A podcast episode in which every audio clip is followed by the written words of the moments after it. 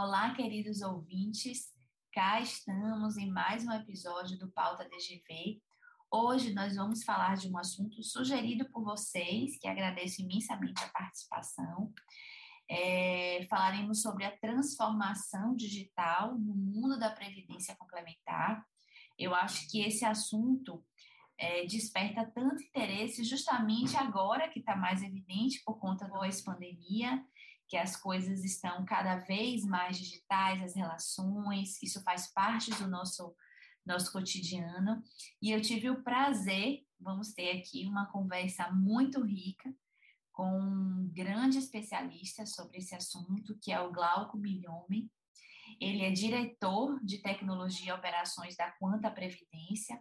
Recentemente, junto com grandes outros nomes, elaborou o guia de previdência digital das entidades fechadas de previdência complementar. Então é isso. Olá, Glauco. Que prazer enorme tê-lo aqui conosco. Fique à vontade. Tenho certeza que você vai trazer aí grandes insights e proporcionar um aprendizado grande aí para os nossos ouvintes, que eu acho que é essa exatamente a função do, do Pauta DGV, é trazer cada vez mais informações sobre diversos assuntos, né? Eu acho que a gente acaba tendo temas que não tem a ver com a previdência, mas também ele perpassa aí por, por várias outras áreas, tá bom? Então, fique à vontade, vamos começar aí com as nossas perguntas. Espero que sim. Salve, salve, ouvintes. É, obrigado uh, pelo convite, Daniela. Esse trabalho que você tem feito aí é bem legal. Quanto mais informação disponível e relevante, eu vi que as que tu tem trazido nos teus podcasts são bem relevantes, é melhor para para endereçar e encurtar caminhos né, dentro das nossas jornadas é, das entidades, jornadas de transformação, de melhorias, e eu espero que eu consiga contribuir minimamente aqui com as iniciativas, muitas que eu sei que as entidades têm desdobrado, e sei que quando a gente não faz com técnica, é, a gente gasta mais energia e não consegue atingir os resultados, é, aqueles que são os resultados transformadores, os resultados que transformam as cadeias de valor, os resultados que geram, é, de fato, uh, valor para os nossos clientes, participantes, parceiros, empregados, e toda, to, to, todos que compõem a nossa cadeia de valor, e não esquecendo patrocinadores, instituidores e todo mundo que faz, faz desse, desse nosso business ele viável, né? Então, mais uma vez, obrigado e vamos em frente. Eu que agradeço imensamente, você trouxe um ponto muito bacana, né? Então, acho que a gente falar de, de transformação digital, a gente também insere aí no contexto a, a sociedade, né? E trazer informações sobre, sobre esse assunto é super importante. Então, além da gente estar tá aí no universo de previdência complementar e a gente bater esse papo um pouco voltado para esse nicho específico, eu acredito muito no poder da informação e o que ela pode trazer de retorno né, para a sociedade. Então, eu fiz aqui algumas perguntas, fique à vontade se você quiser sugerir algumas outras ou a gente falar mais sobre algum determinado assunto específico. Né? Como você avalia a importância da transformação digital na previdência complementar e quais são as oportunidades e os desafios? É, bem, a, as oportunidades são infinitas. Né? A, a, oportunidade maior que eu vejo na transformação digital é você poder entregar, de fato, uh, uma, uma experiência, você poder trabalhar com foco no cliente. É, transformando a experiência deles para um produto tão legal é, que é previdência fechada. Tá? Previdência fechada já tem obstáculos uh, naturais e quando você encontra barreiras é, que hoje podem ser facilmente resolvidas pela tecnologia, pela, pelo design, pela experiência, é algo que as pessoas esperam, tá? para que a gente consiga, de fato, aumentar a, a, penetração de previdência complementar fechada, que ainda é possível crescer muito, uh, de uma forma leve e de uma forma, no mínimo, como outras empresas uh, tem feito. Então, transformação digital é algo que tinha que ter acontecido alguns anos atrás. Então, alguns anos atrás, a gente, né, algumas pessoas dentro do sistema têm evangelizado a necessidade de investimentos em iniciativas, iniciativas essas que envolvem tecnologia, que envolve o design, que envolve o marketing digital, que envolve a experiência uh, de clientes. Então, essas iniciativas todas, que são ferramentas dentro de um, de um pano de fundo que é um modelo novo de, de governança, que aqui uh, na nossa entidade a gente chama de Business Agility, ele é fundamental. Existem N roteiros hoje que uma, uma empresa ou uma entidade pode seguir para transformar seu negócio é, e transformá-lo olhando para o digital. Tá? Digital ganhou importância e vem ganhando muita importância agora, principalmente no contexto do metaverso. É, e, e, agora eu acho que né, a maior parte dos executivos, a maior parte dos profissionais entendeu a importância de se transformar é, digitalmente. Mas a transformação digital, eh, Daniela, ela não envolve apenas o investimento em tecnologia. Tá? A transformação digital ela envolve uh, uma preparação dos times para ganhar conhecimento, para desenvolver cultura, e aí sim você usa a tecnologia. Tá? É, a tecnologia é algo que é meio, é algo que é commodity. Hoje eu tenho falado muito que tecnologia virou commodity. É, ela não é mais o que determina uma transformação digital, beleza? E uma vez que você tem essa estratégia de inovação, que pode contar ou não com tecnologia, você começa a aplicar isso de forma inteligente dentro do teu modelo de negócios, a ponto dele resultar em eficiência, né? Tem se falado muito em empresas lean, empresas enxutas. É, então, quando você investe em transformação digital, um dos pilares é você melhorar a eficiência do que você faz, de forma que te sobre mais é, tempo, mais recursos para você investir em transformar o teu negócio. Para isso, é preciso um trabalho gigantesco né, de, de educação para garantir que todos os funcionários da empresa estejam conectados nessa iniciativa, tá, Daniela? E aí, para isso, existem N ferramentas, desde definição de objetivos, para alcançar ali teu, teu propósito maior, né? E você tem que ter um propósito maior é, para que as pessoas se conectem nele. Tá? E aí entra a parte toda de implementação, que é uma parte bem complicada, é uma parte que é, vai, vai gerar erros, vão gerar frustrações, mas vai gerar, por outro lado, muita, é, muito aprendizado. E é importante que as entidades hoje elas construam um modelo é, de governança e inovação baseado em aprendizado. Tá? Isso é muito importante. E, e é isso. É um trabalho assim de, eu visualizo, de aculturamento, né? Você tem que ter um, um total, trabalho total. de conscientização para colocar isso como prioridade, não ser um mero é, uma mera moeda de competitividade ou para você se tornar, né, assim, mais atrativo no sentido apenas negocial. Então tem que ser uma coisa assim de ponta, como você falou, é a geração de valor, né? A transformação digital é conscientizar nesse sentido, gera valor não só para os participantes, mas de forma interna para os seus funcionários, aí você tem toda uma, uma valorização, inserir eles nesse, nesse contexto é super importante.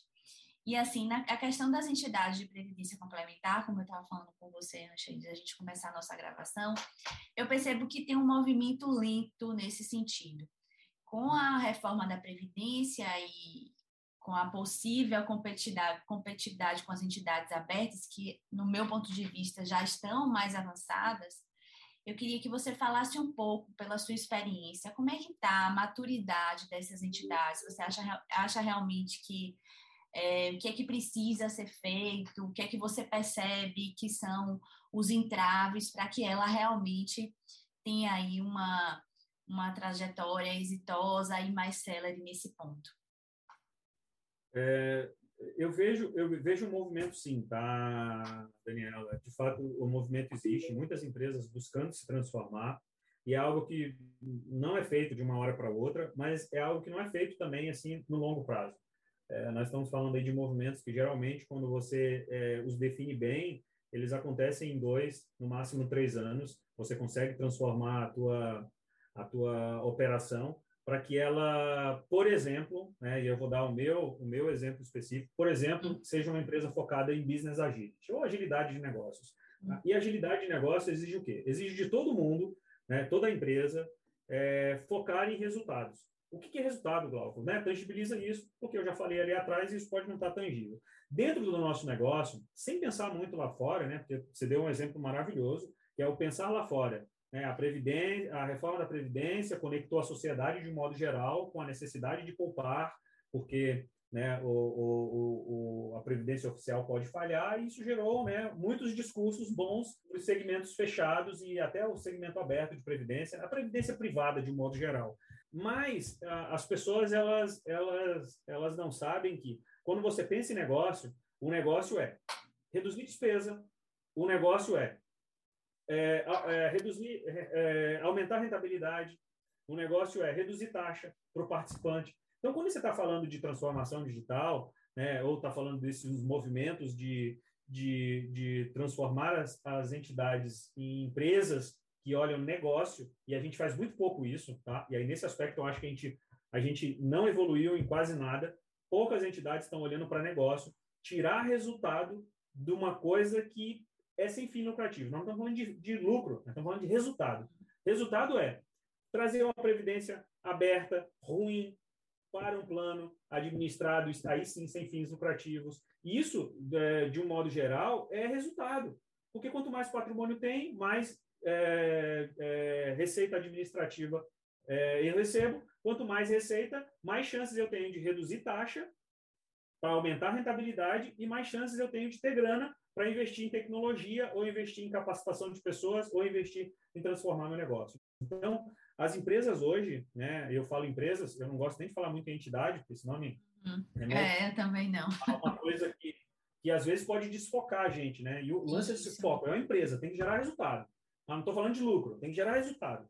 E essa empresa que gera resultado, ela tem que olhar para todos os aspectos, inclusive o aspecto cliente atual. Nossos clientes atuais, eles têm muito potencial. Né? Pouco se tem feito ou falado daquele participante que pode ou reduzir mais imposto de renda, ou trazer mais grana para rentabilizar mais a grana dele, entendeu? Ou é, os participantes terem mais rentabilidades por redução de taxa e não por, por e não por necessariamente por esforços da, dos investimentos, né, diversificação de carteiras, etc. Então, há muito o, o, o que melhorar dentro do próprio público que nós administramos, mas é preciso a gente reinventar o nosso negócio. E nesse aspecto de reinvenção do negócio, para olhar a oportunidade em tudo, eu tenho visto pouco as, as empresas fazerem. Eu tenho visto agora um movimento grande de entidades buscando os entes federativos, entidades é, iniciando uh, iniciativas de, de plano família. Vejo mais assim uh, esses movimentos do que os próprios movimentos de melhorar aquilo que elas fazem. Quando a gente pensa negócio, a gente começa a reavaliar tudo que a gente faz. Quando a gente reavalia tudo que a gente faz, a gente vê a necessidade de construir culturas, desenvolver projetos para gerar recursos, para desenvolver capacidades, para alcançar objetivos e que podem hoje facilmente ser medidos através de, de indicadores de performance. E a todo momento a gente vê é, boas práticas aí de, de definições de objetivos para alcance de, de, de estratégias, né? cabeça de negócio em todos os níveis das entidades de previdência, tá? Como você bem colocou, essa, essa reinvenção, né? Eu percebo, assim, muitas entidades imaginam não só entidades, vamos colocar aqui, vamos falar de empresas, né? Essa questão mais negocial, que eu concordo plenamente com você. É, penso que não, vamos montar aqui um, um projeto para implementação digital aqui no meu negócio. E aí acham que isso requer um investimento muito alto, como você bem pontuou no início a, a, transformação digital não é essencialmente a tecnologia, né? É muito maior do que isso. A transformação digital é o gênero e você inserir a tecnologia ali é a espécie daquilo ali, daquele, daquele grupo maior. Se você fosse assim é, colocar em passos, né? Digamos que você seja um consultor ali daquela daquela entidade. Quais são os passos principais para que a gente possa implementar essa transformação digital?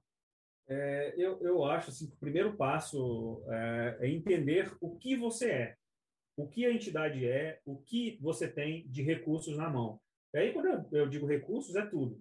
O que eu tenho de ferramenta tecnológica, o que eu tenho de pessoas e capacidades desenvolvidas nessas pessoas, tá? É, e daí começar a criar, de novo, sem cultura não rola. Criar algumas culturas. A primeira dela é a cultura analítica. As pessoas elas têm que pensar no que elas fazem, tá? E começa por aí. Para isso, tu não precisa investir grana nenhuma, né? As pessoas elas precisam entender o que elas fazem e o que que o que ela faz gera de resultado, tá? Você precisa desenvolver isso no time, para o time é, começar a fazer coisas que realmente precisam ser feitas e deixar tudo aquilo para trás que não precisa ser feito. Depois é, de você definir o teu pareto, né, que é, é 20% da energia que você vai gastar ou investir para alcançar 80% daqueles resultados que contribuem com os teus objetivos, aí você começa a falar de grana, de projeto. Aí você vai começar a estruturar os seus projetos ou suas iniciativas.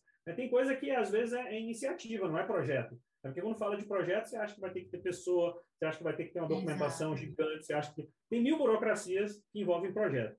E tem é, iniciativas que precisam ser projetos, sim que é o projeto que viabiliza grana, é o projeto que vai para conselho para ser aprovado, é o projeto que você permite acompanhar e saber o quanto você está é, investindo e o quanto ele está gerando de resultado, tá? É, mas tem coisas que podem ser é, desenvolvidas com iniciativas e dentro de um processo hoje que já existe de agilidade é, baseado em ferramentas como Scrum, etc., eles podem ser desenvolvidos rápidos, tá?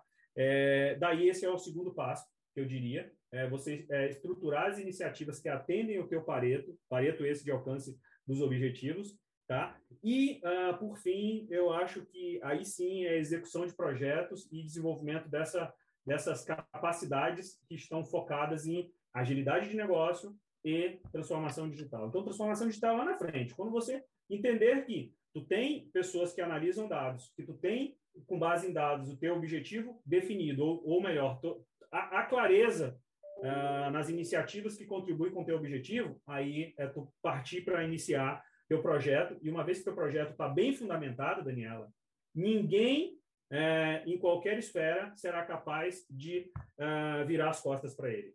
E é um trabalho assim que eu percebo que não tem, né, o início, meio e fim. Né? É um trabalho contínuo, porque a gente está a todo momento aí com essa quantidade de informações. Eu acho que é uma coisa que que tem que ser pensada. Eu percebo que até tem algumas entidades que têm um comitê, né, de é, voltado para para fomentar a tecnologia, toda essa parte digital, que eu acho um trabalho bem bacana que algumas entidades têm feito.